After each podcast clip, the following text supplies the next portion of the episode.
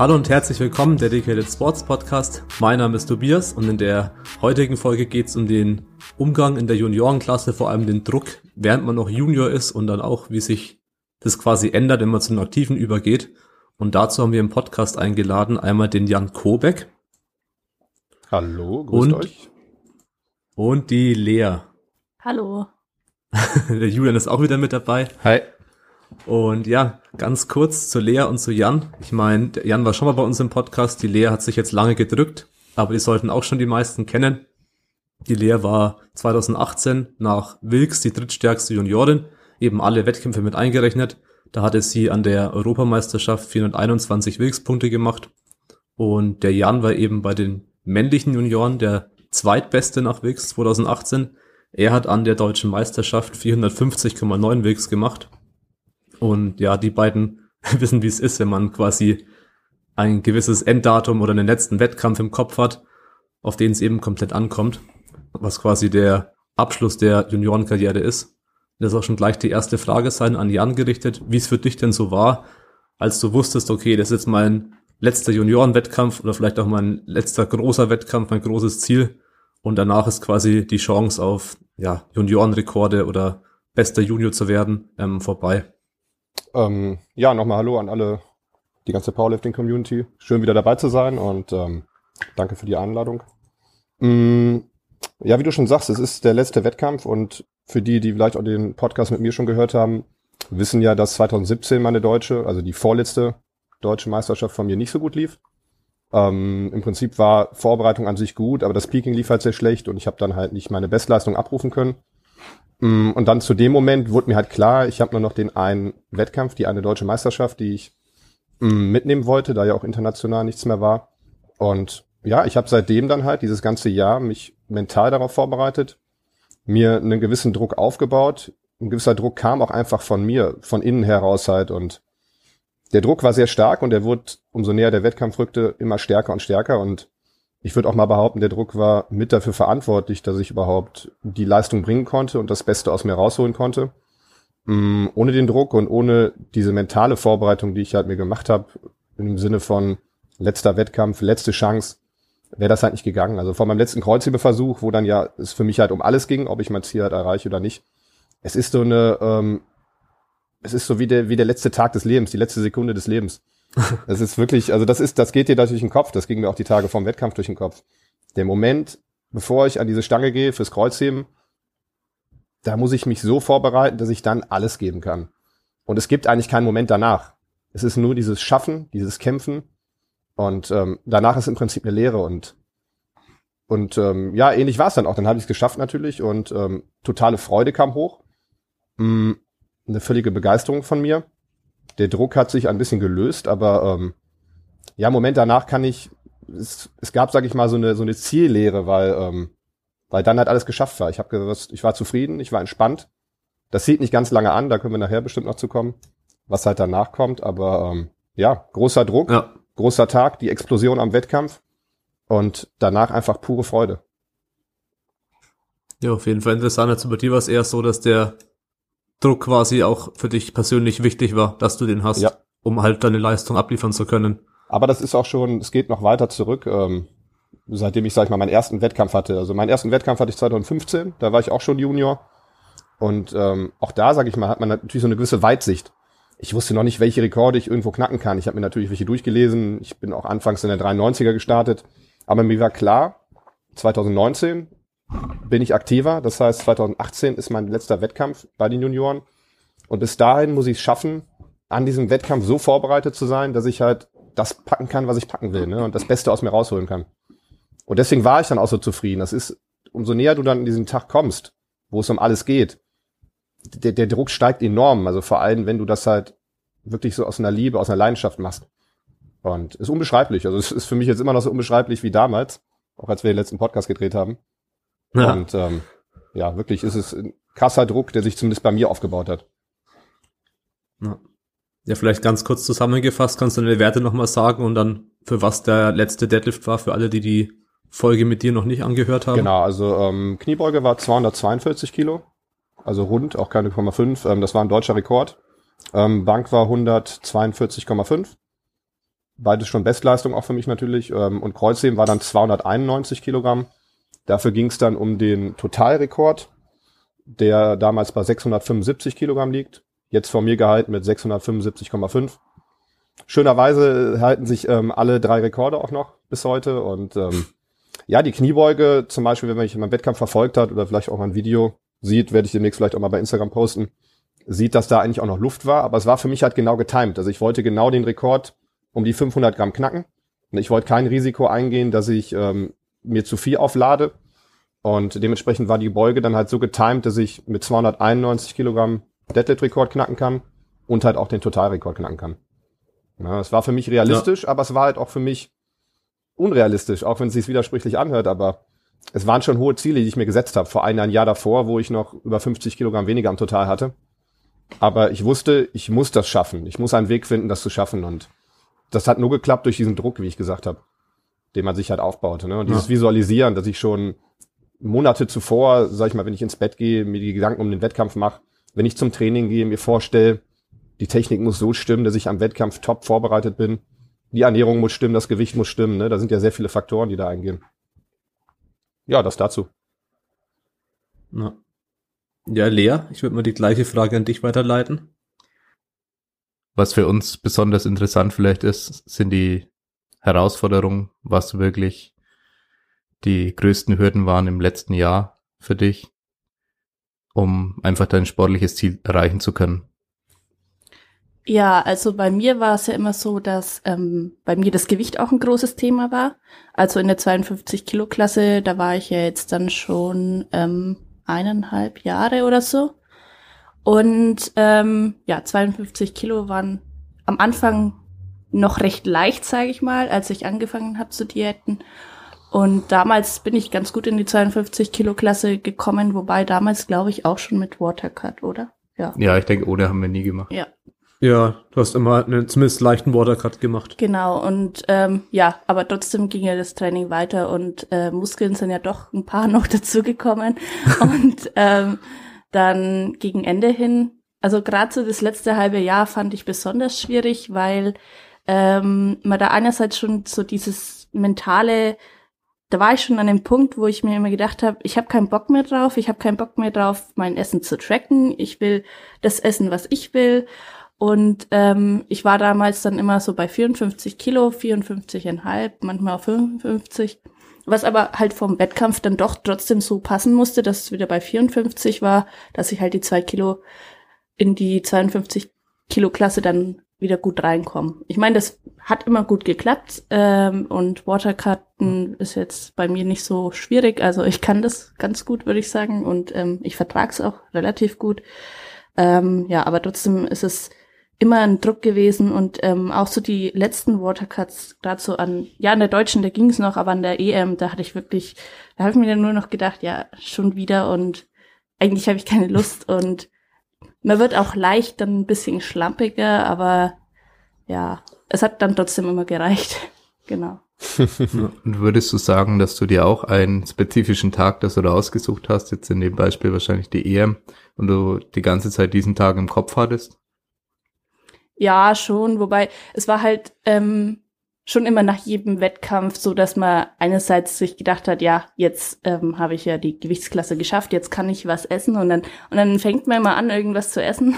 Also nach dem Wettkampf, da isst man dann irgendwie was Tolles oder so, aber eigentlich ähm, macht es einen dann auch nicht so glücklich, weil man weiß, also es war bei mir mhm. WEC, Deutsche und dann EM waren jeweils fünf Wochen dazwischen und ich wusste, ich kann da nie irgendwie mit dem Gewicht hier jetzt mhm. auszusehen hochgehen.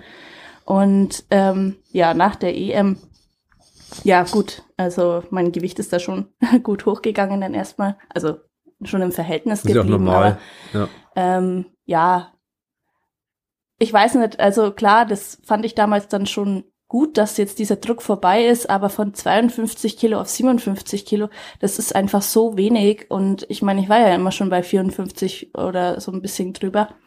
Und ähm, ja, so wirklich die Spannung weg ist ehrlich gesagt auch jetzt nicht. Ja, da muss er wirklich so sagen, dass wenn du so ein Watercut-Gewicht hattest oder in der Watercut-Klasse warst, die eine Gewichtsklasse weiter hoch, ja, das sind halt im Prinzip dann nur zwei, drei Kilo und Ja. dann ist man direkt schon wieder da. Also sie war, denke ich, Immer. oft auf 55 Kilo auch, immer wenn da jetzt gerade kein Wettkampf direkt kurz davor war oder wenn sie nicht direkt kurz vom Wettkampf war. Und ja, ich denke, das ist da wirklich, da stellen sich äh, viele Leute anders vor, ja. Und haben wir uns auch anders vorgestellt, denke ich. Ja, so mit, ja, und endlich kein Druck mehr mit der 52er. Aber ich glaube, jetzt hast du immer noch ähm, Ja. Druck. Also es ist jetzt nicht, Ja, das Ding ist halt auch, wenn dann irgendwie die Waage zum Beispiel nachmittags ist und du Mhm. machst keinen Watercut, dann hast du ja auch schon wieder gleich ein, zwei Kilo mehr auf der Waage. Dann hast du halt schon die 57 Richtig, Kilo Klasse ja. ausgefüllt. also das ist nicht schwer. nee, ist ja wirklich nicht schwer, weil ich meine, 54 Kilo habe ich da Ja. gewogen, aber das war natürlich, ähm, ja, für eine Frau ähm, dann schon schwierig, sage ich mal, weil halt auch die Hormone ähm, da bei mir dann schon Klar. eine große Rolle gespielt haben, weil ich meine, ich brauche jetzt nicht lügen, dass ich da ohne Probleme durchkomme. Als Frau ist ähm, immer schwierig bei niedrigem Körperfett. Ja, Ja, du warst da wirklich shredded. Aber das Bühnenform. Kurze Frage von mir, wie groß bist Ja, du? klar. Lea? Mm, so 1,62. Ja, da ist das schon Ja. krass, ja. Ja, ist eigentlich Ist so die Größe anderes. für die 63 Kilo Klasse. Ja, nee, logisch. Ja. Das merkt man dann halt auch. Und das ist mit, selbst mir, sag ich mal, mit meinen 1,80 und 83 ist auch ein leichtes Ja. Ding. Also es ist ein leichtes Körpergewicht, ne, was natürlich dann auch Druck erhöht. Aber der mentale Druck ist echt enorm, wenn du immer am Limit deiner Gewichtsklasse bist. Und ähm, wie ihr Ja. schon sagt, so am Ende des Tages, aber glaube ich, man plant es dann so, wenn man immer am Limit war und dann, sage ich mal, die Klasse höher geht, ist man ruckzuck mitten in der Klasse drin. Ja, Ne? Und man hat die ruckzuck ausgefüllt, die Klasse, ne? Und es ist dann gar nicht diese Erholsamkeit. Es ist immer so ein gewisser Druck, den man sich halt macht, aber das ist halt Leistungssport, ne? Ja. Und bei uns mit den Gewichtsklassen, was ja viele andere Sportler nicht haben, ist das halt ähm, echt dadurch viel bedingt. Ja, also ich meine, ich hätte schon, also manchmal denke ich mir, ich, ich wünsche mir, es wäre so wie früher, wo man halt, ja, so ein normaler Mensch, der einfach essen kann, was er will, der bloß vielleicht überlegen muss, gut, jetzt habe ich drei Tage lang Ja. ähm, viel gegessen, jetzt mache ich ein bisschen weniger. Aber es ist ja immer so, als Sportler, du musst darauf achten, dass du dein Eiweiß isst und ähm, das Klar. sind ja Kalorien, die dir, die dir woanders dann fehlen. Und ähm, ja, das verstehen auch manchmal so die Mitmenschen nicht. Das ist dann auch immer noch so eine Herausforderung. Ich meine, Das da bin ich, also meine Familie, die ähm, hat es immer recht gut verstanden. Da war das jetzt nicht so das Problem. Aber wenn du dann Leuten erzählen musst, warum das so und so ist und wie du jetzt da darauf achten musst und ja, das ist natürlich dann auch immer im Alltag eine Herausforderung. Ja. Ja, Jan, wie war es bei dir nicht mit der Ernährung? Also wie strikt bist du da vorgegangen? Weil ich meine, bei dir war es auch immer Ja. knapp und du warst ja auch vom Körperfettanteil relativ gering. Ja. Also bei der Lea kenne ich es halt, dass da sehr, sehr genau getrackt wurde und so. Also bei mir ist es Ähm. auch. Es ist, viel genauer geht's glaube ich, auch gar nicht. Und ich mache es aber auch schon seit Jahren. Also bevor ich mit Powerlifting oder überhaupt Kraftsport sogar angefangen habe, ne, da vielleicht auch nochmal Kraftsport, habe ich, glaube ich, circa vor zehn Jahren angefangen, mal die erste Hand zu schwingen. Aber davor habe ich mich schon mit Ernährung auseinandergesetzt, mir Dokus angeguckt, mich im Internet informiert, was ist gesund, was ist ungesund. Damals war natürlich noch viel Schwarz-Weiß-Denken, ne? Ähm, aber das ist halt schon Mhm. sehr tief in mir drin. Also fast die Hälfte meines Lebens oder über die Hälfte meines Lebens bin ich wirklich intensiv in der Materie drin und ähm, mache mir auch einen gewissen Druck. Also ich würde schon sagen, dass ich in einem gewissen Rahmen eine Essstörung habe. Ja. Und ich glaube, das hat jeder, das hat Ja. jeder Sportler, der auch in so eine Gewichtsklasse geht. Und ähm, es, es muss sein. Also es ist dann auch am Ende, sag ich mal, bei einer Lehre oder wie bei mir, es ist der Vorteil, den wir gegenüber der Konkurrenz haben, dass wir halt diese Gewichtsklasse perfekt ausfüllen können. Dafür müssen wir in Kauf nehmen, dass wir halt in unserem Alltag eine Essstörung mit uns ziehen. Und ich bezweifle auch, dass ich die jemals so richtig ablegen kann. Ich glaube, ich werde mir mein Leben lang immer Gedanken machen darüber, was ich esse. ja, Und ich werde ein Leben lang meinen Ja. Körper so ein bisschen als Produkt meiner, meiner Ziele sehen, als mein, ne, sag ich mal, als Produkt meines Geistes. Das heißt, ähm, das, was ich schaffen möchte im Leben und auch wenn du gesund, du willst ja auch gesund sein im Alter, ne? Das heißt, alles, was ich in mich reinführe, was ich mache in meinem Leben, basiert irgendwie auf diesem Ziel. Und ähm, ja, also Mittel zum Zweck. Also Ernährung ist halt eins der Werkzeuge, was du halt brauchst, um Ziele zu erreichen. Und vor allem als Sportler. Ja. Hashtag Magerquark. Lass dich schmecken. Nee, aber nochmal zu deiner Frage. Du sagst ja, was konkret war. Ähm, getrackt natürlich. Das Ding ist, wie gesagt, wenn man das sehr lange macht, ich denke mal, das ist bei Lea dann ja jetzt auch schon in dem Rahmen, machst du vieles auch intuitiv. Ähm, wenn du, sag ich mal, nicht dir extrem viel Mühe machen möchtest, ähm, dass du ständig alles genau tracken musst, hast du gewisse Mahlzeiten, die du immer wieder wiederholen kannst. Ne, du hast so ein gewisses, sag ich mal, eine gewisse ähm, Sammlung an Sachen für dich, die du halt wiederholst. Kann natürlich auch sein, dass Lea das anders macht, wirst du ja gleich bestimmt Ja. auch sagen. Ähm, aber bei mir war es so, dass ich eigentlich relativ ähnlich gegessen habe über die Wochen verteilt. Ein bisschen Abwechslung habe ich mir natürlich gegönnt. Das ist auch wichtig, sage ich mal, damit du mental nicht abstumpfst. Aber eigentlich habe ich das schon wie eine Maschine im Prinzip genommen. Also mein Körper, für mein Ziel musst du eine Maschine irgendwo sein, die natürlich dann die Leistung abrufen kann. Und so habe ich es halt auch behandelt. Ne? Das heißt, der Treibstoff wird halt ge geführt. Ich muss natürlich als Sportler zum Beispiel auch extrem darauf achten, wo habe ich Allergien, was vertrage ich nicht ganz so gut. Ähm, wie Lea schon sagt, das Eiweiß muss drin sein, du musst genug trinken. Und ähm, so wurde es dann halt aufgebaut, die Ernährung. Ne? Ja. Alles, was mich irgendwie leistungsfähiger gemacht hat und gesünder gehalten hat, wurde bevorzugt. Alles, was mich ähm, weggebracht hat von Leistung und Wohlbefinden, wurde halt gestrichen und weggelassen. Ne? Was für Ja. mich jetzt am interessantesten ist, ist eigentlich jetzt der Transfer zu den Aktiven. Was muss man eigentlich jetzt in seiner Einstellung ändern? Weil ja dieses, dieses Hetzen bis zu dem einen gewissen Datum ist ja dann vorbei. Also dieses Mhm. große Ziel ist dann ja ungewiss in der Zukunft, was ja vorher nicht so war. Ja, da hatte man wirklich ein Datum, was man anvisieren konnte. Und jetzt kann man halt wirklich sagen, okay, ähm, ihr seid jetzt gerade erst von den Junioren draußen, das heißt, ihr seid sehr, sehr jung. Da machen andere, die sind 20 Jahre älter oder sogar noch älter und machen teilweise noch Weltrekorde. Ja. Das heißt, die Zeit, die ihr in der Theorie habt, ist sehr, sehr lange. Um, ja, ja, wie geht man das Ganze an, dass man sagt, okay, jetzt ist plötzlich alles auf ein langfristiges Ziel ausgerichtet. Und was will man jetzt anders machen? Möchtest du, Lea? Oder soll ich? Ähm, ähm, ich muss, glaube ich, noch einen Moment überlegen. Ja, gar kein Problem. ähm, also bei mir zum Beispiel, das, das deckt sich jetzt mit dem, was wir gerade gesagt haben. Das ist genauso wie bei der Ernährung, wie mit dem Druck, den ich mir natürlich auch über Jahre aufgebaut habe. Das verschwindet nicht von heute auf morgen. Und ich, ich frage mich, ob das je zum Beispiel bei mir verschwinden wird oder ob man halt sich so ein bisschen selber zu, zu einem Leistungssportler gemacht hat und zu dieser Mentalität. Also bei mir war es so, ähm, unmittelbar nach der Deutschen, die natürlich dann sehr gut lief. Wie ich ja eben schon sagte, danach hast du dich natürlich nur gefreut, pure Freude. Und als ich dann so nach ein, zwei Wochen zu Hause entspannt ankam, war natürlich klar, was sind die nächsten Ziele? Was will ich machen? Ne? Die Deutsche steht an, die Deutsche ist dann ungefähr in einem halben Jahr, die war ja dann relativ früh im Vergleich dazu. Die haben wir jetzt immer im Frühjahr. Und da war für mich natürlich klar, okay, die mache ich. Ne? Die nehme ich noch mit.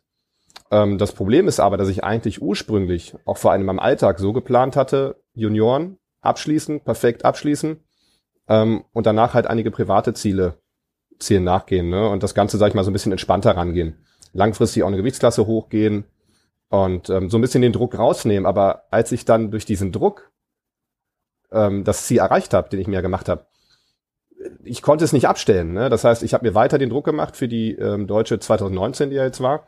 Und ähm, ja, in dem Fall ging es nach hinten los. Also mein Druck war halt zu groß im Vergleich zu dem, also im Verhältnis mit dem, was ich auch noch im Alltag hatte an Druck, weil die Projekte, die ich mir vorgenommen hatte, kamen dann ja auch.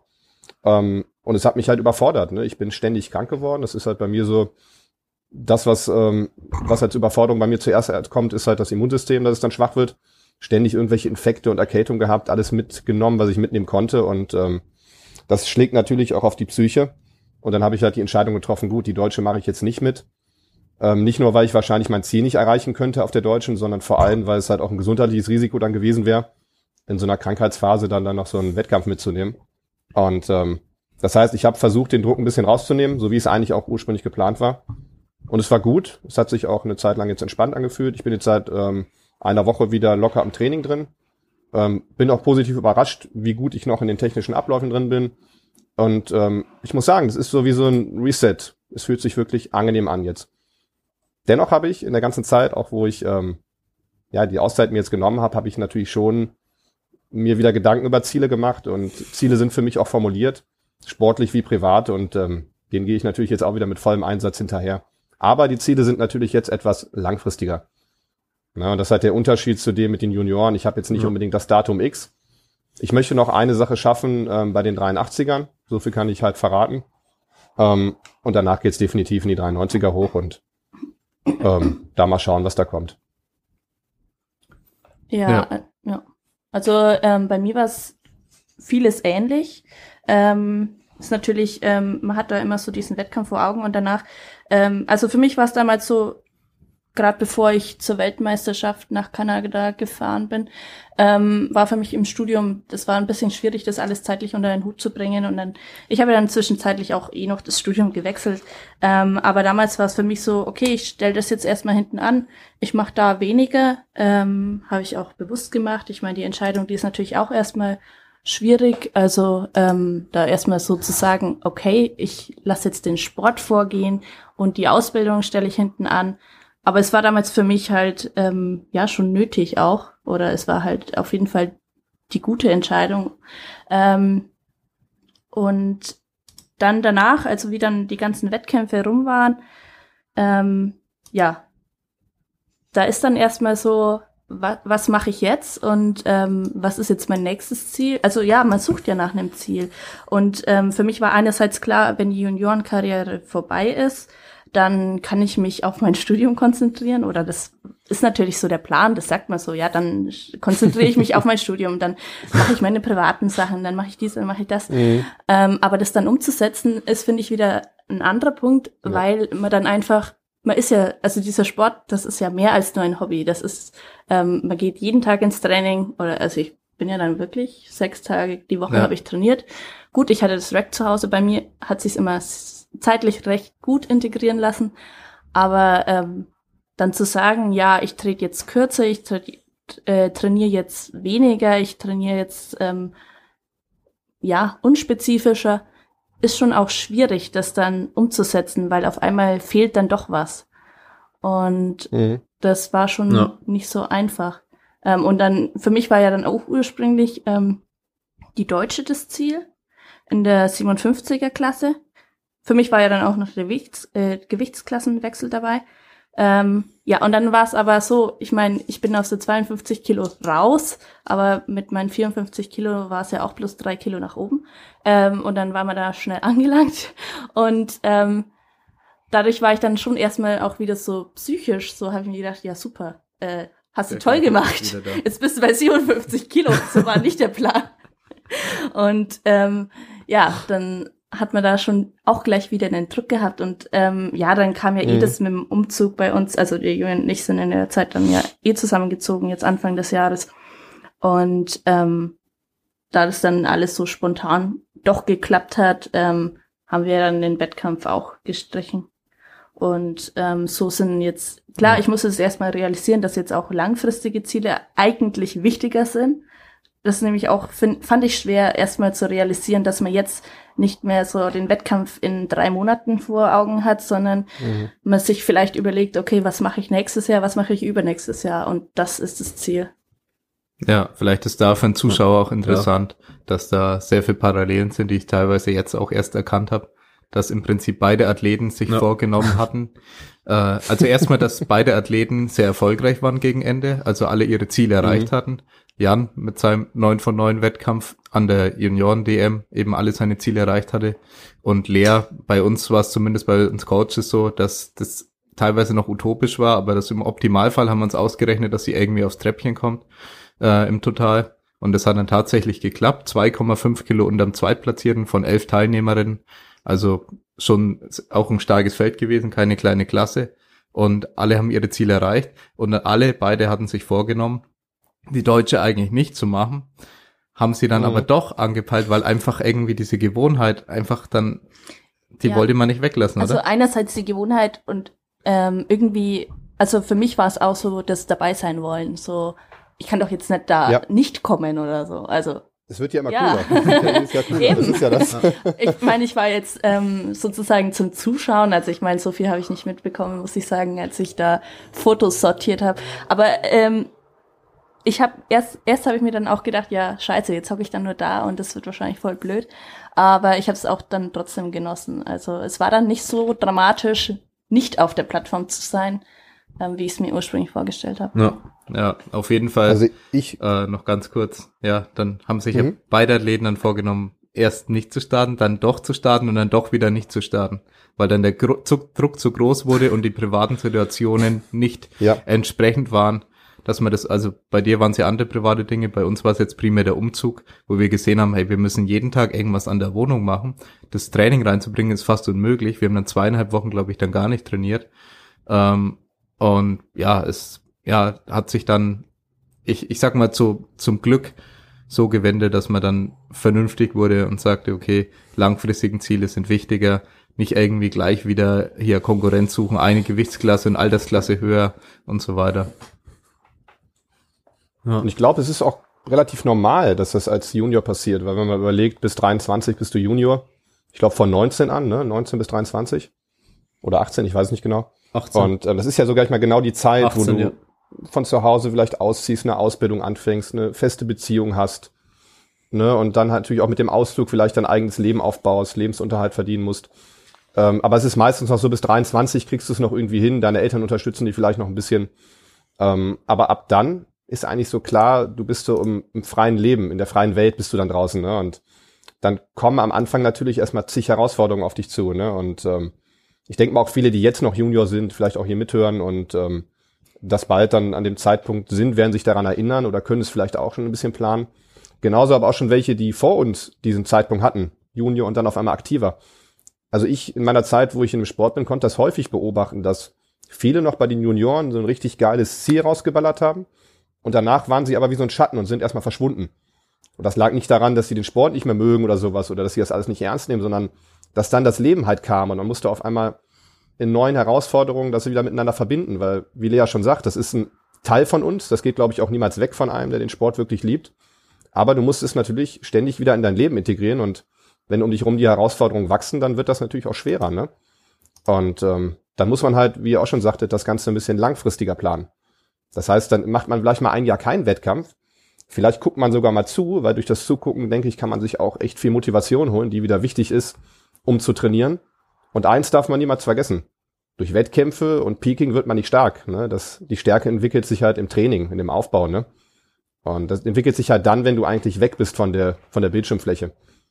Und ähm, das ist halt das, was man dann auch machen sollte und was man auch, glaube ich, so ein bisschen naturgedrungen dann so oder so macht. Ich meine, ob du vielleicht noch ein, zwei Jahre dich zwingst, Vollgas zu geben nach den Junioren, früher oder später haut es dich eh um und dann, dann wirst du realisieren, dass es keinen Sinn macht, mit einem Knüppel da drauf zu hauen, sondern plan doch erstmal. Plan mal vielleicht deine Phase, bis du 30 bist, was du bis dahin erreichen möchtest, ne? Und da wirst du auch sehr viel erreichen, wenn du alle paar Jahre ein paar Kilo draufpackst irgendwo, ne? Genau eine Gewichtsklasse hochgehen. Also Sachen, die halt eher langfristig orientiert sind. Ne? Ja, das, was du jetzt gerade sagst mit äh, Wettkämpfe machen, nicht steigern und das Peaking, der, mit diesem Problem waren wir ja vor allem konfrontiert, weil wir gewusst haben, sie muss dreimal eine Leistung abliefern, Lea, in, innerhalb von fünf Wochen ja. Abständen. Deswegen haben wir uns Krass. für die ersten Wettkämpfe auch nicht richtig vorbereitet, sag ich mal, sondern wir haben von Anfang ja. an haben wir gehofft bei der WM, wir wussten ja damals noch nicht, ob das wirklich klappt, Nominierungen waren noch nicht draußen, haben gehofft, bei der WM starten zu können, haben alles auf eine Karte gesetzt, haben gesagt, die, die Vorbereitung, die ist auf die EM ausgelegt und alles da, davor wird aus dem Training im Prinzip mitgenommen. Und jedes Mal war eine Steigerung im Prinzip da. Also jeder Wettkampf war dann das total höher und es hat genauso geklappt, wie wir es dann gedacht haben, aber das, wir waren da vor dieser Problematik erst gestanden und gedacht, was machen wir da? So, weil mhm. drei Vorbereitungen da in 15 Wochen, das kannst du halt vergessen, wenn du wirklich eine ernsthafte Vorbereitung machen willst. Ja, ja. absolut. Ja, das war ja, ja. Ähm, damals so. Ich meine, ich war am WEC, das war im September gewesen. Ähm, ich meine, ich habe vorher schon mal ähm, sozusagen so eine halbe Zusage. Also mir wurde schon mal so gesagt, ja, du kannst damit rechnen. Aber mündlich. Ja, aber ich wusste damals noch nicht, also WEC, das war ja dann schon ähm, zehn Wochen vor EM oder? Ja, genau. Ja. Ähm, wusste ich noch nicht, ob ich äh, ja. zur EM fahre. Ja, erst und, nach der DM, denke ich. Äh, nee, ich glaube, das war ähm, nach der aktiven DM ähm, wurden die oh, kamen die Nominierungen krass. und das war ja dann vor der Juni, äh, vor der Union DM, genau. Ähm, aber es war auf jeden Fall so, also die Nominierungen kamen damals wirklich am letzten Termin, wo Nominierungen möglich waren. Und äh, dementsprechend war es wirklich, ich habe bis zum letzten Tag nicht gewusst, wie schaut's aus. Ähm, mhm. Darf ich, darf ich nicht? Ähm, bereite ich mich darauf vor oder nicht? Und das ist natürlich dann auch immer so ein bisschen blöd gewesen. Gut, ich meine, mhm. es hat dann geklappt und ähm, wir haben ja damit gerechnet, aber es hätte trotzdem auch anders kommen können. Ja, aber ich glaube, das ist ganz wichtig, auch gerade wenn du dann natürlich Kaderathlet bist. Ich kenne das ja selber. Ich hatte dann ja wieder ein bisschen andere Probleme. Und bei dir jetzt meinetwegen genau das Gleiche dann da, wenn dann die Termine sehr spät erst bekannt werden, dass man halt dabei ist oder nicht. Es ist halt sehr schwer zu sagen, ich bin jetzt am Tag X irgendwann jetzt, am Anfang des Jahres, und ich kann genau alles planen bis Ende des Jahres, weil du weißt nicht, was auf dem Weg passiert. Du weißt nicht, womit du rechnen ja. kannst. Selbst Wettkämpfe, die Deutsche ist ausgeschrieben, aber wie so oft sieht man, auf einmal wird sie wieder um eine Woche verschoben, war ja diesmal auch. Ne, bei mir war es dann auch ein schlechteres Datum eigentlich, wo die Deutsche verschoben wurde. Jetzt die Landesmeisterschaft bei uns in NRW wurde um einen Monat verschoben. So Sachen passieren. Und äh, das macht halt auch den Wettkampfsportler aus, beziehungsweise auch natürlich den Coach, der dahinter steht, dass man halt versucht, sich zwar vorzubereiten mental, aber immer noch, sag ich mal, ein Ass im Ärmel mitzuhaben, flexibel zu sein ne? und das Ganze halt auch durchs Training zu steuern, ne? dass man nicht sagt, ich habe diesen einen ultimativen Peak, der nur darauf geht, sondern ich bin auch bereit, aus dem Training Wettkämpfe zu machen und Leistung abzurufen und das ist halt sehr entscheidend. Ne? Und das fordert aber echt viel auch ab vom Athleten und vom Coach natürlich, ne? Ja, genau. Ja. Ich glaube, du hast ja sogar bis zur WEC noch halber gebeugt. Ja. Und danach sind ja. wir erst wieder auf Lauber gegangen. So Off-Season-mäßig wahrscheinlich, ne? Oder? Ja, wir haben erstens das als Test gesehen, da wir nicht wussten, wie stark ihr Hyper ist, wollten wir es einmal im Wettkampf mal ah. getestet ah. haben. Ja, und haben dann gesehen, okay, es ist trotzdem so 2,5 bis 5 Kilo schwächer ähm, als ihr Lauber, haben wir dann so vermutet danach und haben dann gesagt, okay, wir machen dann direkt nach der WC wieder Lauber. Sie hatte vorher Überlastungsprobleme. Ja. Und, ähm, und hm? WEC war auch Bankdrücken ähm, Undergriff. Undergriff im Bankdrücken ja. war damals noch, ja. Nee, sie hat Probleme im Ellbogen, glaube ich, auch gehabt. Ja, Ellenbogen ja. und Handgelenk. Ja, haben viele, viele Frauen ja. gerade leichte. Ja.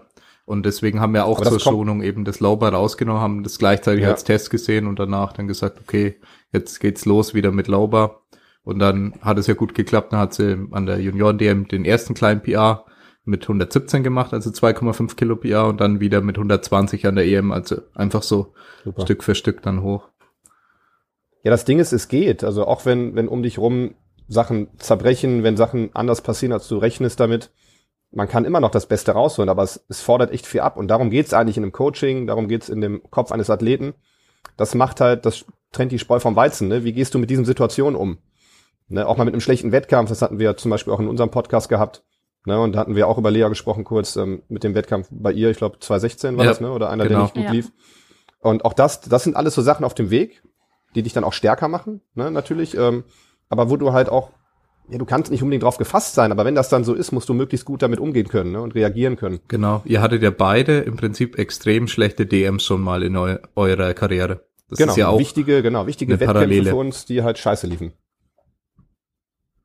Ja.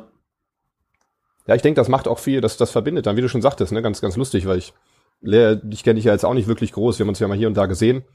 Ähm, aber dass einen dann doch sowas verbindet im Sport, ne? Und ja. auch, sag ich mal, Mann und Frau, dass es das auch auf beiden Seiten gibt, ne? Und, und ich denke, es gibt auch noch viele andere draußen, die ähnliche Situationen halt haben, ne? Und deswegen ist es, denke ich, auch mal ein cooles Thema, was wir hier ansprechen. Ja. Wie gesagt, wie man auf so Sachen ja. reagiert, ähm, wie man damit umgeht, dass man sich auch traut, damit offen umzugehen und mal traut, zum Beispiel wie bei uns jetzt zu sagen, den Wettkampf nehme ich nicht dran teil. Es macht einfach keinen Sinn. Ne, du musst nicht jeden Wettkampf, den es gibt, mitnehmen, so, ne? Und ähm, ja, ja wie gesagt, es ist, es ist anstrengend, aber das langfristig ist halt wichtig. Am Ende des Tages, wir werden den Sport immer betreiben, wir haben immer eine, so eine Liebe dazu. Und das sollte man sich vor Augen halten. Ne? Und auf dem Weg gibt's immer Auf und Abs. Zum Beispiel, ich habe immer das Gefühl, wenn so ein extremer Tiefpunkt kommt, dauert es nicht lang und dann irgendwie steigert sich's wieder, dann kommt wieder ein Höhepunkt. Dann auf dem Höhepunkt weiß ich aber eigentlich auch schon wieder, irgendwann wird's mal wieder einkrachen. So ist das Leben, ja, ne? Das stimmt. Man kann halt man, man kann das nicht berechnen vorher, aber es, es haut dann irgendwann um und natürlich ärgert es einen dann, aber eigentlich weißt du schon wieder, es geht weiter. Ja, ja aber ich find's lustig, wie viele Parallelen es bei euch gibt. Das war mir davor auch nicht klar. Ja, das, das ist ja wirklich äh, einiges sehr, sehr ähnlich. Und cool. beide jetzt zum gleichen ja, Zeitpunkt eben auch Junior weg. So. Ja, genau, 95er Jahrgang, ne? ja, genau. Das ist schon krass. Ja. Ja, ich denke, so ein schlechter Wettkampf kann auch wirklich sehr, sehr hilfreich ja, sein. Absolut. Aber genau das gleiche, schlechter Wettkampf und was ich eben sage, auch mal einen Wettkampf zugucken. Zum Beispiel Lea war jetzt vor Ort, ja. ich habe den vom Livestream zugeguckt. Ist ja auch schön, dass man das heute so machen kann von zu Hause. Aber obwohl du, sag ich mal, der Wettkampfsportler bist, der eigentlich auch da sein könnte, sich das mal von außen zu, anzugucken, das, das entwickelt in dir selbst ganz andere Kräfte. Weil wenn ich auf Wettkämpfen selber war und aktiv gestartet bin, du nimmst nicht viel vom Wettkampf wahr. Du nimmst natürlich so eine grundlegende Stimmung wahr, ähm, aber du bist natürlich auf dich konzentriert. so nimmst dein Ziel wahr, ne? Und du, du achtest natürlich auch auf andere Athleten nicht so sehr. Solltest du ja auch nicht, ne? Weil du deine eigenen Ziele erreichen willst. Aber sich dann das Ganze mal von außen anzugucken und mal mit dieser Erfahrung, die man selber gemacht hat hinter den Kulissen, ist total genial. Und hat mir zum Beispiel sehr viel Energie jetzt gegeben. Sehr viel Motivation, sehr viel Feuer, ne? Also kann ich auch nur jedem Ja. empfehlen. Ne? Genauso auch, mein, selbst wenn Wettkampf mal nicht geplant ist, fahrt mal zu einem Wettkampf in der Nähe. Guckt euch das mal an. Und dann macht mal ein Video vielleicht von irgendwem, ne? Und ähm, das ist pure Motivation. Ja, ich krieg die Motivation beinahe jede Woche. Ja, du müsstest ja, Ja, nee, es ist wirklich so. Es, ich habe jedes Mal Bock, wenn ich an Wettkämpfen bin, ich fotografiere meistens, eigentlich sowas zu machen, so eigentlich teilzunehmen. Und ja, doch, das ist Aber schon eine geile Motivation. Ich habe gehört, ein paar Tagen bist du auch am Eisen. Ja, wann ist es? Dann geht's In bald los. zwei Wochen. 4.5.. Ich will es gar nicht wissen. Ja, to Tobi und ich wieder am Eisen. Ja, in unserer Wunderbar. absolut stärksten Disziplin, dem, dem Kreuzheben. Ja, nach dem entspanntesten Monat aller Zeiten im März. Mit der besten Vorbereitung.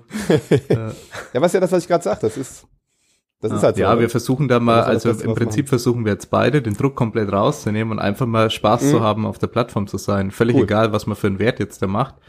Äh, und auch wenn ich jetzt Das verletzungstechnisch Probleme hatte, ich wollte Sumo heben, habe jetzt mit dem Oberschenkel aber trotzdem noch Probleme gehabt beim Sumo heben. Jetzt habe ich wieder abgebrochen. Jetzt habe ich seit langer Zeit kein Convention wieder mehr gehoben. Jetzt muss ich aber im Wettkampf Convention heben. Ähm, ja, aber ich gehe ähm, gehe das Ganze mit Spaß an und Tobi muss ja auch gegen Lea antreten dann. Ähm, Hey. ja dann auch sehr spannend. Ja. Nee, ich denke auch so, um mal zum Thema zurückzukommen mit ähm, Übergang zu den Aktiven Mhm. und was wir gerade angesprochen haben, Julian, mit unserem Wettkampf, dass es, glaube ich, da auch wichtig sein kann, einfach wieder den Spaß am Training zu finden. Wenn halt der Druck Ja. oder dieser zeitliche Druck mal nicht vorbei ist, man dann sagen kann, okay, vielleicht ist mein nächster Wett ähm, vielleicht ist mein bester Wettkampf in 20 Jahren. Ja, Ja. Und jetzt Cool. habe ich halt einfach nur Zeit und muss halt wieder die, den Spaß am Training finden, der halt vielleicht auch verloren gehen kann, wenn man sich eben so viel Druck macht oder so zeitlichen Ja. Druck hat und da sechsmal die Woche reingeht, durchgehend auf seine Ernährung achten muss und so, dass da klar, man sagt, okay, jetzt ist es ja wirklich reine Willenskraft und ich habe ein Ziel und deswegen ziehe ich es durch und der Spaß leidet halt ein bisschen. Also ja, der Spaß, also so, ja, sorry. ja, also ich finde es momentan auch so, dass ähm, gut anfangs ähm, war es für mich schwierig, das Training sein zu lassen, mal zu sagen, ähm, gerade auch mit dem Umzug, wo das dann war, ähm, zwei Wochen. Also die ersten paar Tage war, waren anstrengend zu sagen, ich trainiere jetzt nicht. Dann fand ich es gut. Und jetzt ist es aber auch wiederum so, dass ich mir manchmal denke, ähm, ja, okay, jetzt habe ich nicht unbedingt die Lust drauf. Ähm, und ich muss erst auch irgendwie wieder den Spaß dran finden, so Off-Season-Training zu machen. Also das habe ich ja gefühlt schon ewig nicht mehr gemacht. Ich kann mich nicht Ja. ans, Mhm. Ja, ans ja, letzte klar. Mal erinnern. Und äh, momentan sind alles bei mir im Plan Zehner und äh, finde ich nicht so cool. Und ähm, Cool. Sorry. und ähm, es ist äh, es ist momentan wirklich bei mir im Training gut. Ich mache das und ist schon alles in Ordnung, aber ähm, das sind dann natürlich auch manchmal so so Situationen, wo ich mir denke, ja, also klar, ich meine Zähne, das ist halt auch anstrengend. Und dann denke ich mir, Nein, Sport ist anstrengend. dann, dann sitze ich erstmal nach Zehn- Zehnerbeugen da und atme drei Minuten schwer. Aber da, da muss man sich dann Der Powerlifter. ähm, da ist es dann wirklich so, dass ähm, ich mir denke, ja, es macht gerade keinen Spaß. Ähm, ich habe das Gefühl, ich bin schwach. Und ähm, dann äh, muss man sich in den Situationen, finde ich, auch vor Augen halten, das bringt mich zu meinem nächsten Ziel. Und auch wenn das jetzt nur, Mhm. nur 70 Kilo oder was weiß ich was im, in der Beuge sind, die man da für Zehner beugen muss. Und das fühlt sich wenig an. Und ich meine, es ist ja auch, also was mir auch immer so ein bisschen, ja, jetzt nicht unbedingt Druck macht, aber was einen schon, was man immer ein bisschen im Hinterkopf ist, ist, was andere Leute machen. Wenn man auf Instagram, also Mhm. Auf, Instagram die Leute sieht, was die so im Training machen. Ähm, für mich ist natürlich auch eine völlig neue Situation, Konkurrenz zu haben in meiner Klasse. Ich war ja jetzt ähm, die Mhm. letzten Jahre Ja, National fast ohne ja, Konkurrenz. in der Ju- äh, Juniorenklasse. Ich meine, klar, ich hatte mal so zwei bis drei Mitstreiter, glaube ich, in meinen Klassen. Ähm, aber ja, Nicht, wo es knapp wurde. nicht, nee, es war nie knapp. Und auf einmal hat man dann Konkurrenz, sieht natürlich, was die Konkurrenz macht. Ähm, ist natürlich auch eine neue Situation. Und ähm, gerade jetzt, also jetzt momentan dieses Off-Season-Training, ähm, muss man schon, also ich muss mich anstrengen, mich da auch auf mich einfach zu konzentrieren und zu sagen, ja gut, bringt mich weiter, auch wenn es jetzt keinen Spaß macht. Ja. Von mir eine ja, Frage, was, was hat sich genau geändert jetzt für dich mit der Konkurrenz? Wahrscheinlich auf der einen Seite Motivation, auf der anderen Seite so ein bisschen Druck? Ja, oder? beides. Also einerseits freue ich mich natürlich, dass ich Konkurrenz habe, mhm. aber es ist wirklich so, auf einmal hat man auch Druck, ne? Also es ist halt vorher ja, klar, klar. nur international hatte ich, äh, ja genau, da hatte ich dann die Konkurrenz. Ähm, aber da war das für mich auch ähm, eine andere Situation, weil da habe ich mir gedacht, ja gut, ähm, pff, die sind aus anderen Ländern, die kenne ja. ich nicht persönlich, ist vielleicht auch so ein Punkt. Mhm. Ähm, dann denke ich mir halt so, ja gut, die Welt ist riesig, da gibt's eine Menge starke Menschen. Und ähm, als ob ich da jemals vorne, vorne mithalten kann. Ne? Also für mich war das dann eh so. Also WEC, wie ich da am Treppchen stand, das waren ja, äh, gut, ich hatte nur eine Konkurrentin, aber es waren trotzdem hier Wahnsinnsgefühle und dann ähm, auch an der EM. Ähm, das war schon überwältigend. Aber ja, wenn man dann auf einmal Konkurrenz hat, das ist schon was Neues und. Ja, vor allem ist jetzt bei dir sind es ja wirklich drei Athletinnen in der 57er, wenn man jetzt die Juniorin, die Veronika mit einrechnet, die alle eigentlich richtig stark sind. Ja. Was aber, denke ich, ich für fragen, dich, für deine Entwicklung, denke ich, sehr wichtig und gut ist, meiner Meinung nach. Ja. Ja, ja es gab mal, ähm, es gibt ja viele Sportler, ich verfolge halt viel Bodybuilding, da war mal ein ähm, auch bekannter Sean Ray, ich weiß nicht, ob ihr den kennt. Ähm, Bodybuilding war ja so IFBB in den 90ern, viel ähm, so eine extrem dichte Konkurrenz und der sagt immer, ein, ein Champion in der Zeit, also ein Gewinner, der damals den Mr. Olympia gewonnen hat, das hat viel mehr Wert als zu irgendeiner Zeit, wo die Konkurrenz nicht so stark war, zum Beispiel zu Schwarzeneggers Zeiten. Er war einfach weit weg vom Schuss, so, ne? er war viel besser als die anderen. Ne? Die Konkurrenz mhm. kam lange nicht daran. Und es ist viel mehr wert, wenn du dich gegen so eine extreme, dichte Konkurrenz kämpfen musst und es echt teilweise bis zum letzten, zum Beispiel bei uns letzten Versuch dann um Sieg und Niederlage geht oder ersten, zweiten, dritten. Teilweise geht es ja um vier, fünf Plätze manchmal mit einem Versuch, ne, am Ende. Und das macht natürlich enorm viel aus. Und es, aber wie du schon sagst, es, es gibt dir eigentlich eine wirkliche Entwicklung. Wenn du irgendwann mal zurückblickst darauf, ähm, wirst du merken, dass das dir wahrscheinlich den größten Schub gegeben hat an Leistungsentwicklung, weil du es dann wirklich beweisen musstest, ne? Ja, das stimmt. Ja. Was ist da geplant? Habt ihr da? Das wäre jetzt ja auch so das, das Zeit danach. Was ist bei, bei dir geplant, Lea, so? Die nächsten dieses Jahr vielleicht, sag ich mal noch. Ich habe das Jahr ist ja noch frisch. Ähm, an Wettkämpfen ist moment Alle, alles Spaß. Ja, alles Spaß. das ist cool. Das ist ja, naja, also ähm, als nächstes, klar, in zwei Wochen oder beziehungsweise ich glaube, wenn der Podcast rauskommt, ist ja bloß ein, noch eine Woche. Ja. Ähm, ja, eine der Woche. Der Kreuzhebe-Wettkampf gegen Tobi ähm, wo ich natürlich gewinnen werde. Ich meine, das steht ja außer ich Frage. Ich wollte sagen, ist das Konkurrenz? Nee, oder? das ist ja Spaß. Es geht haben wir ja gerade gesagt. Stimmt, das recht. ähm, es geht um Leben, um Tod für mich. dann ähm, als nächstes kommt dann Bankdrück, ähm, die bayerische Bankdrückmeisterschaft. Mhm. Ähm, da kann ja leider Tobi nicht, weil, aber ja gut, das braucht man, glaube ich, auch nicht auf der Plattform. Ähm, du drückst sowieso mehr als Tobi. ja. ja, und dann ähm, Lea, du bist so zerstört am Kreuzhebewettkampf. Ja. Ich lasse 200 Kilo bei dir auflegen. Ja, ja. Im ersten. und dann krüppeln, ne? Hochkrüppeln. Die gehen dann schon. Ähm, ja, und dann ähm, der Teamwettkampf ist natürlich, den unser Verein mhm. organisiert. Ähm, da möchte ich natürlich dabei sein. Ja, und dann noch die bayerische Meisterschaft und sonst ist jetzt, glaube ich, nichts weiter es sind ja, sag ich mal, von der Zahl viele. Ja, Wettkämpfe, es sind dann doch wieder ganz schön viele geworden. Halt andere Intentionen, ja. ja. Es sind halt so kleine Sachen, halt ja, das Kreuzheben, halt wo man Sachen. sagt, okay, das ist eine Disziplin, das ist wie wenn du mal einen schweren ja. Single im Training machst, dann beim Bankdrücken ja, sowieso. Ja. Äh, deswegen erlaube ich das auch, sage ich mal, dass sie da jetzt die, weil der Coach hat da natürlich immer ein Mörtchen mitzureden. Ja. ja, deswegen erlaube ich das natürlich auch, dass sie da die Wettkämpfe äh, macht jetzt und ja, Teamwettkampf äh, haben, haben wir auch schon drüber geredet, haben wir gesagt, hey, wir machen da jetzt keine Vorbereitung irgendwas, wir, wir ja. ziehen das Training für nächste DM durch. Also das Training jetzt, das ist auf nächste DM ausgerichtet und nicht auf den Teamwettkampf, um da besonders viel Wilks zu machen. Wenn sie mehr Wilks schafft, als sie jetzt vorher bei den Junioren in der Klasse drunter hatte, ist es schön, aber das vielleicht klappt's, vielleicht nicht. Genau. Äh, die, ja. Diese Leistungssteigerung, die soll nicht jetzt kommen, die soll später kommen. Ja, und Mhm, da muss, ja. wollen wir halt gezielt den Druck rausnehmen und halt keine Werte uns festlegen und halt auch mal was fällen können und drüber lachen können. Solche Sachen, was halt vorher schwierig war, wenn du wusstest, okay, ja, Klar, wenn ich jetzt was fail, ich habe jetzt nur noch paar Monate, Junior, dann ja. ist Junioren vorbei. Ich, ich kann jetzt nichts mehr failen, so. Ja, und jetzt ist halt einfach so, okay, wenn ich jetzt was fail, äh, ist scheißegal, weil in zwei Jahren äh, mache ich vielleicht meinen geilsten Wettkampf, was weiß ich, oder in fünf Jahren. Dann Mhm. hat es überhaupt keinen keinen negativen Einfluss mehr. Das ist, glaube ich, das, was man dann lernen muss. Jetzt auch beim Kreuzheben zum Beispiel. Keine Ahnung, was wir da ansagen. Aber du, du musst dann damit leben können, wenn du jetzt irgendwas fällst. Wenn wir jetzt Ja. sagen, okay, du sollst jetzt 150 heben, die gehen nicht hoch. Wir machen gerade nur Zehner im Training. Äh, wir werden das nicht so ernst sehen und werden genau das ansagen, was auf jeden Fall hochgeht oder so. Sondern ja, ich glaube, das soll auch ein bisschen ähm, Ich glaube, das ist auch wichtig, ähm, das mal wieder zu lernen. das weil, zu lernen, ja. Ja, weil es ist ja, Ja, wirklich du so, dass recht, lernen, ja. man, man möchte in den wichtigen Wettkämpfen auf keinen Fall hier irgendwo was verschenken.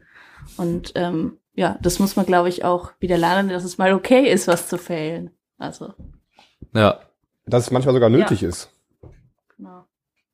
ja. Aber ich glaube auch, das, was ihr gerade sagt, vor allem diese, diese Einzeldisziplin-Wettkämpfe. Ich sag mal, wenn du in so richtigen Wettkampfmodus bist, Juniorenende, Juniorenende, ist das ja eher eine Verschwendung. Da kannst keine Rekorde knacken, wirklich. Das ist ja nur ein Spaßwettkampf. Deswegen meidet man die oft in der Zeit. Aber die sind eigentlich genau wertvoll für so eine Situation jetzt. Wenn du wirklich wieder Spaß haben willst, fährst du zu einem Wettkampf, ist wieder eine geile Community da, aber du machst halt nur deine drei Wiederholungen da im Ja. Prinzip, ne? Du hast gar keinen Druck eigentlich, der dann steht. Also ich habe auch bei allen Wettkämpfen, wo ich war, wo es dann eine Einzeldisziplin noch gab, super cool. Also hat immer extrem viel Spaß gemacht. Das war so richtig Freizeit. Ja, Powerlifting Challenge hast du Und- gehoben, gell? Zum Beispiel Powerlifting Challenge. Ich hatte auch mal so eine Landesmeisterschaft gemacht im Heben. Ähm, da Powerlifting Challenge kann ich zum Beispiel auch sehr empfehlen. Da ist dann wirklich noch ein guter Zweck hinter. Man, man kommt da mit vielen Menschen zusammen, mit vielen verschiedenen Menschen. Ähm, das ist super, um sowas zu machen. Also ich muss sogar sagen, in dem Jahr hat mir die Powerlifting Challenge, dieser lockere Wettkampf, wo ich dann nur gehoben habe, sehr geholfen. Weil das halt kurz nach der deutschen 2017 war, die ja nicht so gut lief. Und Hm. ähm, da habe ich dann gemerkt, dass dieses locker rangehen, dieses Wettkampf genießen, mich viel stärker äh, macht halt. Ne? Ich kann dadurch viel mehr performen. Auch aus dem Training heraus Sachen zu machen, ne? locker zu, zu starten. Das hat dann dafür gesorgt, dass ich dann wusste, okay, ich muss ja gar nicht mich so schwer und so exzessiv vorbereiten auf Wettkämpfe.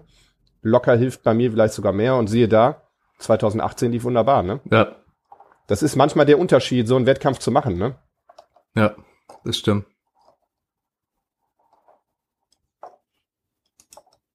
Was hast du noch für Fragen parat?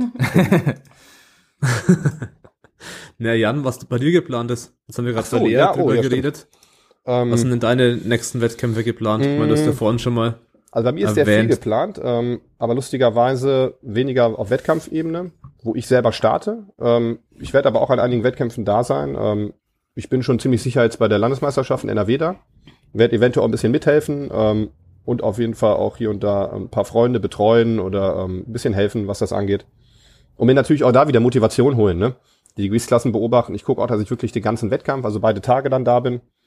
Mm, dann überlege ich halt auch noch zu dem Teamwettkampf, der von euch organisiert wird, ähm, ne, vom ähm, Julian ETC und dem ganzen Verein dabei zu sein. Da kann ich jetzt noch nichts Festes sagen. Ähm, privat habe ich auch noch einige Sachen, die ähm, geplant sind. Da wird auch demnächst noch einiges kommen. Ich habe seit gestern Abend ein Instagram-Profil. Für mich auch eine ganz neue Welt. nice. Und ähm, das, sind, das sind schöne Sachen, die halt jetzt kommen. Das heißt wirklich, es sind viele Projekte geplant, ähm, aber weniger wirklich, wo ich auf der Plattform im Singlet bin, sondern mehr Sachen, wo ich ähm, ein bisschen was an die Community zurückgeben will, in der Community sein möchte, den Sport genießen möchte, zugucken möchte, mir Motivation holen möchte. Ähm, und natürlich parallel natürlich mein Training auch. Ich meine, die Leidenschaft ist immer da. Ich bin jetzt, wie gesagt, seit einer Woche wieder drin. Mm, Das Training ist ein bisschen lockerer, das Training ist auch von der Frequenz ein bisschen reduziert.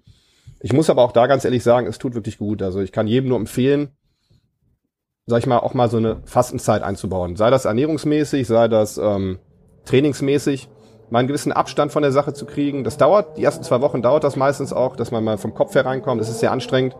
Aber danach bist du echt, du bist dann locker, du bist dann offen für neue Ziele, für neue Projekte. Und meistens kommt dann, wie er eben auch gesagt hat, kommt dann halt in ein, zwei Jahren deutlich mehr, was dabei rauskommt. Und da, da freue ich mich drauf. Also ich freue mich mehr auf 2020 und 21, was meine Wettkämpfe angeht. Da wird dann mehr kommen. Ähm, dieses Jahr höchstwahrscheinlich nichts mehr Großes. Ähm, ich nehme aber so viel wie möglich mit an Events.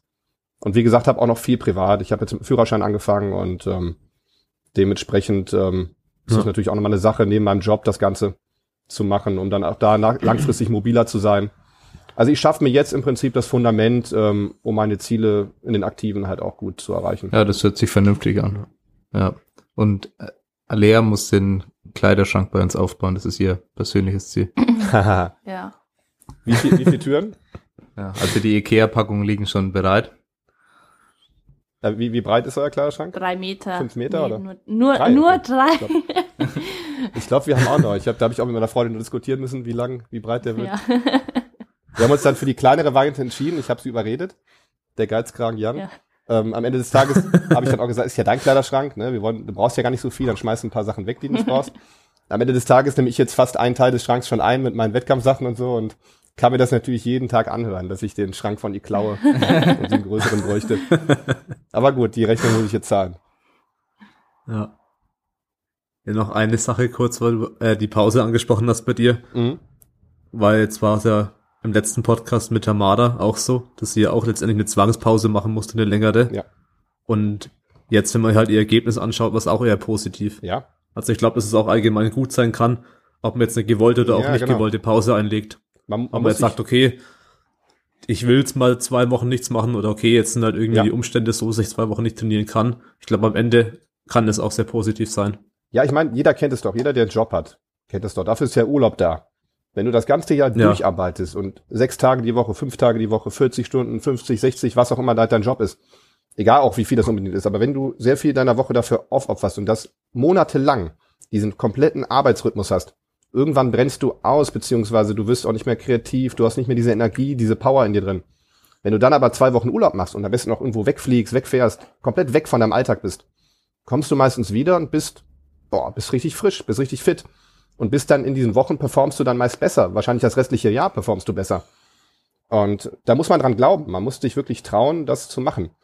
Ne? Und es sind ja oft die Sachen im Leben, wo man so sagt, ah, weiß ich nicht, ob das so gut ist, will ich nicht, traue ich mich nicht. Ich glaube da nicht dran, dass das funktioniert. Genau die Sachen sollte man mal ausprobieren. Ja. Okay, Julian, hast du noch irgendwie eine Frage, ein Thema? Also prinzipiell haben wir ja die, die Kernthemen, die wir abhandeln wollten. Ja, Besprochen. vielleicht kann man noch ansprechen, was man vielleicht im Programming dann anders machen kann oder sollte, dass vielleicht so, Mhm. so lange Phasen, in denen man unspezifischer trainiert und vielleicht auch eine athletische Basis wieder aufbaut, dass man die vielleicht ein bisschen länger angehen kann, dass ähm, Mhm. ja im Prinzip so eine Zykluslänge ähm, ja sich erhöhen kann durch ähm, diese neue Luft, die man hat bei den Aktiven. Und dass man, ja, statt jetzt auf ein halbes Jahr sowas zu terminieren, dann vielleicht ganze Jahre rausnehmen kann, wo man sagt, okay, er startet nur einmal gut vorbereitet und nicht irgendwie mehrmals. Bei Lea waren es ja im Prinzip äh, dann auch im letzten Jahr dann erst dieser Testwettkampf, dann WM, WEC, Jugend, Junioren und EM, wo ja eigentlich überall Leistungsziele da waren. Ja. Und Mhm. dass man vielleicht sagt, okay, dann ist es halt erstmal nur eins und kann sich das restliche Jahr auf die Entwicklung konzentrieren. Und ja, setzt da die Priorität ein bisschen anders. Und natürlich, was du schon oft betont hast, ja, im privaten Leben die richtigen Weichen zu setzen. Ja. Ja, einfach bisschen, bisschen Stress da vielleicht abzubauen, indem man bestimmte Dinge erledigt hat, wie zum Beispiel auch in deinem Fall das mit dem Führerschein dann zu machen und dass die Sachen dann erledigt sind und man vielleicht sich den Alltag erleichtern kann durch gewisse Rahmenbedingungen, die man verändert. Ja. Ich glaube, das ist verdammt wichtig. Ein, ähm, ein erfolgreicher Sportler oder allgemein jemand, der Erfolg haben möchte im Leben, der muss auf viele Bereiche achten und vor allem so diesen ganzen Alltagsbereich. Der muss sich da immer wieder neu aufstellen. Ne? Und wenn du jetzt irgendwann dann deinen Peak gehabt hast, wie bei uns Junioren oder auch Wettkämpfe, dann gehst du wieder zurück, wie du sagst, machst deine Offseason, kümmerst dich um andere Sachen, machst vielleicht auch mal einen anderen Sport, machst wirklich mal zwei, drei Wochen Pause, machst mal sechs Wochen Pause, ähm, hast vielleicht irgendein Ziel, du wolltest mal ein Land bereisen, ne? du wolltest mal einen Job ausprobieren, du wolltest mal mit Freunden unbedingt was machen, dann machst du genau dann das. Ne? Und äh, meistens kommt, wie gesagt, ein gutes Ergebnis bei raus. Und vor allem hast du halt, darfst du ja nie vergessen, wir haben ja eigentlich mehr in unserem Leben als nur den Sport. Ne? Der definiert natürlich einen großen Teil unseres Lebens und der, der integriert sich auch in unser Leben. Aber was passiert denn mal wirklich, wenn du einen Unfall hast und ähm, du kannst den Sport nicht mehr betreiben? Ne, man sollte natürlich nicht mit Angst rausgehen und darauf ähm, warten, dass das passiert oder sich das äh, da Paranoias schieben. Aber du solltest natürlich schon ein Leben haben, was dich dann auffängt. Na, und wenn du dir dieses Leben nicht aufbaust, dann hast du auch nichts, was dich auffängt. Ja. Na, und das ist dann, wie du schon sagst, auch ein bisschen entspannter dann, wenn du weißt, ja, ich, ich kann eigentlich nichts verlieren. Ne? Ich bin immer der Gewinner am Ende des Tages. Ja, auch wenn zum Beispiel gesundheitlich mal irgendwas nicht mehr so, so hinhaut, ja. muss man ja auch irgendwie die Weichen vorher richtig setzen, dass dann nicht alles verloren ist. Scheiße passiert, ne, wie man so auch schon sagt. Ja. Ja, gut. Jo. Dann hätte ich gesagt, dass wir anscheinend am ja. Ende sind. Auf jeden Fall fand ich es mega interessant, vor allem die Parallelen zu sehen. Ja, die, die, waren mir wirklich nicht so, so, so klar wie vor dem Podcast. Ja, dass sie halt beide wirklich, also wirklich den Tiefpunkt hatten mit einem mhm. schlechten Wettkampf und sich dann alles gleich entwickelt hat. Und dann eigentlich sogar noch 2019 mit der DM ist auch fast eins zu eins gleich war. Natürlich bisschen andere Gründe. Aber es hat der Julian schon vorhin gut zusammengefasst, wie das war. Ähm, ja, unglaublich. Ja. gleicher Jahrgang ist echt, also fasziniert mich. Ja. ist cool. mich auch. Freut mich. Aber ja, sieht man auch letztendlich, wären bei beiden die bessere Entscheidung gewesen, da mhm. aufs Bauchgefühl, auf die erste Entscheidung zu ja. hören. Weil das, die erste Entscheidung war ja, okay, ich nehme Lichtteichen halt mit Druck raus. Ja, beziehungsweise ich gehe sogar so weit, dass ich, ihr wisst ja so, ich halt auch viel von der Verbindung von Körper und Geist und ich glaube, wenn du so einen Vertrag abgeschlossen hast, irgendwann mit deinem Körper oder mit deinem Kopf halt und gesagt hast, wir haben das und das Ziel und bis dahin ziehst du das jetzt noch durch und wir schaffen das und der Tag ist gekommen, dann kommt der so, hör mal, Jung, ne, wir haben einen Vertrag, so, ne, und dann reguliert sich, glaube ich, vieles auch von alleine manchmal, was dann halt so ist, ne, da kommst du da nicht mehr gegen an, ne. Ja, da hätte ich ja. nur noch gesagt, vielleicht hat jeder, vielleicht will Lea da anfangen, noch einen kleinen Tipp, den er anderen Athleten mitgeben kann, die vielleicht jetzt noch Juniors mhm. sind und die sich darauf vorbereiten müssen, dass es nicht immer so sein wird und dass dann irgendwann die Zeit vorbei ist. Hast du ja. da noch irgendwas? Mm, ja, naja, ich denke, ähm, dass ich das sicherlich auch schon öfter ähm, hier oder da erwähnt habe, dass halt klar die, äh, die Juniorenzeit ähm, ist klasse. Ähm, ich habe ich hab die auch sehr genossen und ich fand es toll, dass ich ähm, diese Chancen hatte, international auch anzutreten. Ähm, ja, und dass man einfach danach wirklich ähm, mal überlegen sollte, was sind jetzt noch andere Ziele, die ich habe, haben wir jetzt ja mehrmals angesprochen im beruflichen ähm, oder privaten. Und ähm, dass man dann einfach auch mal wieder den Sport nur als Hobby sieht und ähm, sich auf andere Dinge konzentriert, den Druck rausnimmt äh, und ja, sich einfach dann auf langfristige Ziele mal eher konzentrieren sollte und den Spaß wiederfinden sollte. Genau. Im Prinzip, dass man sich auch darauf vorbereiten sollte, oder? Ja, es ist wirklich so, dass man ja. vielleicht schon mal vorher sich Gedanken machen sollte. Ich meine, klar, habe ich auch gemacht und ähm, gut, wenn es dann soweit ist, dann ist man doch irgendwie unvorbereitet und ähm, so ein bisschen ins kalte Wasser geschmissen, finde ich auch. Also genau. es ist ja dann doch so. Man ja. denkt sich, ja, wenn es dann vorbei ist, dann mache ich so und so und dann denkt man sich erstmal, ja, okay, und jetzt, ja. Ja, ja kann ich unterschreiben. Also ähm, Regel Nummer eins, genießt euer Leben. Ja. Das ist sehr wichtig, ne? Dieses Genießen auch im Alltag und den Sport, das sorgt meistens schon dafür, dass ihr auch eure Ziele erreicht. Aber dann natürlich auch Regel Nummer zwei, setzt euch wirklich auch die klaren Ziele. Ne? Das heißt, bei Junioren auch ruhig konkrete Sachen, macht euch einen gewissen Druck und hört dann aber ähm, im Zuge dessen, Regel Nummer drei, hört auf die Signale, die, die kommen. Ne? Und das ist mein, den Glauben, den ich halt habe, ist, es kommen immer Signale. Ich, ich glaube daran, dass es so eine gewisse Kraft, so eine Energie gibt um uns rum, die wir nicht sehen können, die uns aber, die wir spüren können. Ne, wir werden zu gewissen Zeiten gewisse Signale haben und es liegt dann an uns, ob wir diese Signale wahrnehmen, ob wir, was wir daraus machen, ne, und was wir dann halt verändern eventuell auch. Ne. Und durch Veränderung schaffen wir langfristig meistens mehr als durch ähm, ein stetiges, ähm, stupides Dranbleiben. Ja. Meinst du dann sowas mit dem letzten Punkt, ähm, sowas wie Intuition? Ja, definitiv. Intuition ist eigentlich ja. der richtige Begriff und das okay. ist etwas, was heutzutage leider ähm, viel vernachlässigt wird und so runtergespielt wird, weil ich meine, wir haben eine extrem technologische Zeit und wir haben natürlich einen riesen Fortschritt, aber viele Leute denken dann so Intuition und naturgegebene Sachen, die in uns drin sind, Gefühle, die kommen, ähm, die, die sind nicht so viel wert. Ne? Die kann man nicht beweisen, die kann man nicht belegen. Auch Glaube, der Glaube an gewisse Sachen. Ne? Ähm, aber das ist enorm stark. Da ist so eine Stärke drin und meistens liegt es daran oft, ob der Sportler sein höchstes Ziel erreicht, ob er gewinnt, ob ein, ähm, ein Unternehmer sein Unternehmen groß aufbaut. Das ist dieser, dieser Glaube halt dann an die Sachen. Ne? Und diese Intuition, Ja. das heißt, ähm, wenn du, wenn du, umso länger du auf deine Intuition vertraust, also wenn du jetzt anfängst oder vielleicht schon angefangen hast, öfter mal darauf die Entscheidung zu treffen, die deine Intuition für dich auch schon gefällt hat, ähm, wirst du merken, dass diese Intuition besser wird, die wird schärfer. Und irgendwann musst du nicht mehr ewig nachdenken, ach, mache ich das und pro, contra und dies und das, sondern du hast eine sehr scharfe Intuition, die dich eigentlich durch dein Leben so führt, wie du das auch haben möchtest. Ne, und ähm, ja, dadurch entsteht meist Erfolg. Also Intuition ist etwas Naturgegebenes, was uns eigentlich helfen soll dabei, unser Leben vernünftig zu bestreiten und glücklich zu sein. Und umso weiter wir uns von dieser Intuition abwenden und uns mehr auf externe Sachen verlassen, ne, ja, verlassen wir uns selber halt auch, ne, und schaffen meistens nicht das und haben dann Enttäuschung und haben nichts, was uns, was uns auffängt. Definitiv, ja. Hört sich gut an. Dann hätte ich, ja, dann hätte ich erstmal gesagt, vielen Dank an Jan und Lea, dass ihr euch die Zeit genommen habt. Ja. Gerne. Vielen Dank dafür. Hat auf jeden Fall Spaß ja, gemacht. vor allem, weil du sehr schnell von Es der Thematik abgelenkt hast, was, dass der nächste Wettkampf ansteht. Wen meinst du, Jan oder Lea? Oder Tobi? Also, wenn ihr den Podcast hört, knapp eine Woche danach, oder? Wann? Ja, genau.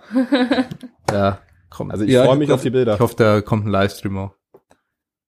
Ja, das wäre natürlich noch geiler. Ja, ziemlich genau. Also der Podcast soll ja am 29., weil wenn man ihn gerade hört, es sollte der 29. sein, da ist er zumindest rausgekommen, der Podcast.